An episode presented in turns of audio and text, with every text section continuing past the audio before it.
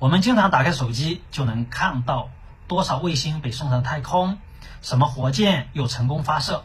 但正像几百年前工业革命的一开始那样，人类虽然成功发掘出宝贵的地球资源，却也忽视了对地球资源的开采对地球造成的破坏。现在呢，我们虽然成功攀上太空资源，却常常忘了太空资源的利用。也有一个空间容量极限、规则和秩序，而太空探索中形成的最严重的问题就是太空垃圾。太空垃圾呢，比地球垃圾还要危险。太空垃圾的攻击原理呢，就类似于枪支子弹或者导弹，它们的速度甚至更快。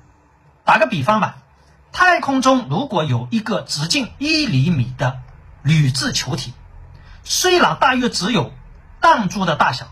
但造成的撞击能量相当于一颗以时速两千六百千米前进的板球，或者是一辆时速九十六千米的汽车。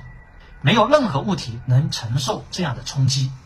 因此呢，如果卫星或者宇宙飞船撞到哪怕几厘米长的太空碎片，都可能受到严重的破坏。所以呢，为了防止与漂浮在地球周围的小金属碎片相撞，火箭甚至有时候都不得不推迟发射。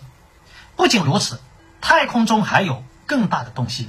可能是剩余的火箭节，也可能是废弃的卫星。一九九六年，一枚法国军事侦察卫星就被多年前爆炸的一枚火箭的碎片撞上，这块碎片。大约只有公文包的大小，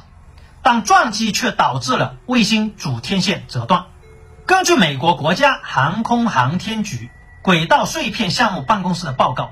早在2018年，近地太空中卫星碎片和火箭残骸的总数量已经达到14,357个。美国空间碎片研究专家唐纳德·凯斯勒的研究结果显示呢。按照目前太空碎片的增长速度来估算，如果不采取任何措施，再过七十年左右，太空中的碎片数量将达到发生碎片链式撞击效应的临界点，之后近地空间将无法使用。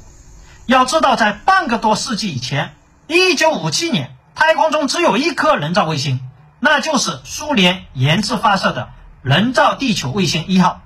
它只有八十三点六千克重，和一个直径半米的金属球差不多大，里面有一个无线电发射机。人类总是忘了历史上的教训，就像曾经对地球开采带来今天的环境危机一样，新的太空环境危机正在浮现。不可否认，太空资源可以给我们带来丰厚的利润，但前提是一个清洁和安全的。太空环境，这里是更新未来，洞察根本，创新未来。我是根哥，我们下期再见。